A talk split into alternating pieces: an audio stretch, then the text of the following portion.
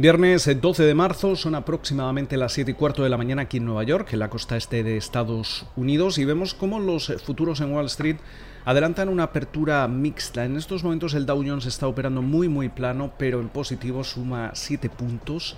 El Standard Poor's 500 eh, cae un 0,4% y el Nasdaq vuelve a sufrir la subida que volvemos a ver dentro de los eh, rendimientos del bono americano a 10 años, eh, por eso vemos como la tecnología y este indicador están cayendo ahora mismo 200 puntos, un 1,5%.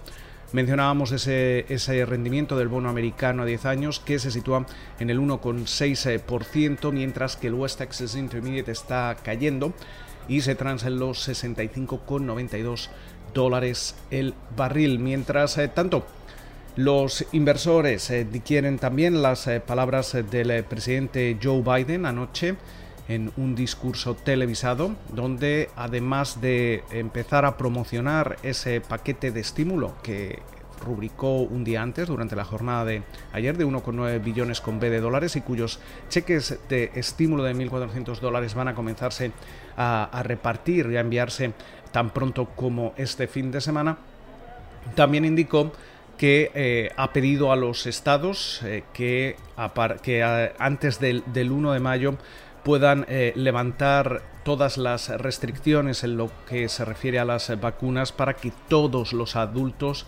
y no solo los que tengan un mayor riesgo puedan optar a vacunarse. Esto, si todos los ciudadanos colaboran, podría hacer, según Biden, que el próximo 4 de julio eh, podamos regresar a cierta nueva normalidad y celebrar el Día de la Independencia en pequeños eh, grupos eh, fuera. Veremos a ver si esto ocurre, pero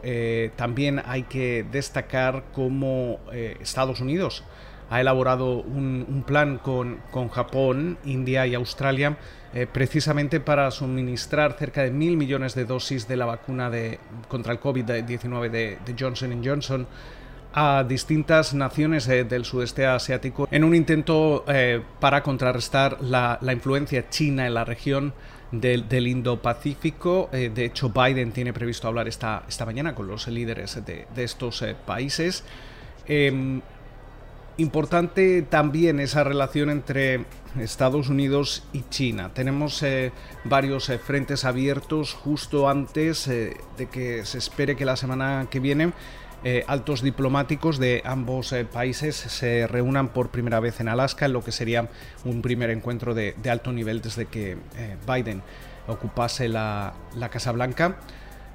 Por un lado, tenemos que destacar que China ha criticado la decisión de la, de la administración del, del presidente Joe Biden por imponer nuevas restricciones a, Huawei. Veíamos cómo durante la jornada del jueves el Departamento de Comercio imponía nuevas restricciones en la entrega de, licencias a los eh, proveedores de la compañía de telecomunicaciones y fabricante de equipo de telecomunicaciones eh, chino. Esto lo único que hace es eh, ahogar más a esta compañía y hemos visto cómo China de hecho ha criticado esta decisión y asegura que Estados Unidos no es un país eh, fiable en el que se pueda confiar. Esto no hace más que tensar esa, relación en un momento en el que hay múltiples em, temas eh, abiertos, eh, entre ellos los aranceles, también la transferencia forzada de tecnología, el robo de propiedad intelectual, muchos temas que se van a tener que tratar sobre, se van a tener que poner sobre la mesa en, ese primer encuentro y obviamente no vamos a ver eh, ningún, seguramente ningún tipo de compromiso concreto. Eh, dado que, todavía hay partes del gabinete de Biden que, necesita, que necesitan ser confirmados por el,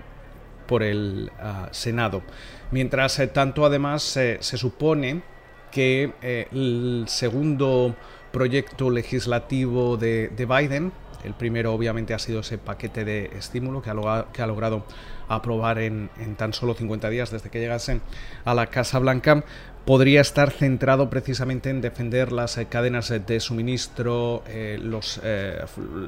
la fabricación de semiconductores, las redes 5G aquí en Estados Unidos, una propuesta, un proyecto de ley que estaría upado por el líder del, Senado, por Chuck Schumer. Veremos a ver qué, qué, es lo que ocurre. Se supone que este podría ser, podría ser una prioridad legislativa antes de ponerse con otras, otros temas legislativos como sería esa inversión en, infraestructura. Con lo cual, eh, también estamos ahora mismo a la espera de, que se publiquen los datos de, precios de, producción en un momento en el que obviamente la, inflación sigue eh, o la posibilidad de la potencial inflación sigue generando estragos, como bien eh, indican, eh, indica ese rendimiento del bono americano a 10 años. La semana que viene tenemos reunión de política monetaria de la Reserva Federal. Interesante porque además va a venir acompañada con una actualización de las previsiones económicas. también podremos ver ese dot plot, ese diagrama de puntos donde nos indicará más o menos dónde ven los eh, distintos funcionarios del Banco Central estadounidense eh, los tipos de interés en los eh, próximos años. Con lo cual todo ello va a tener impacto en, los mercados y sobre todo todo lo que pueda decir el presidente de la Reserva Federal, Jerome Powell, al término de, esta reunión. Pero nosotros se lo tendremos que contar la, la, próxima semana. De momento esperamos que pasen ustedes una feliz jornada de viernes, también un buen fin de semana y nos volvemos a escuchar durante la mañana del lunes.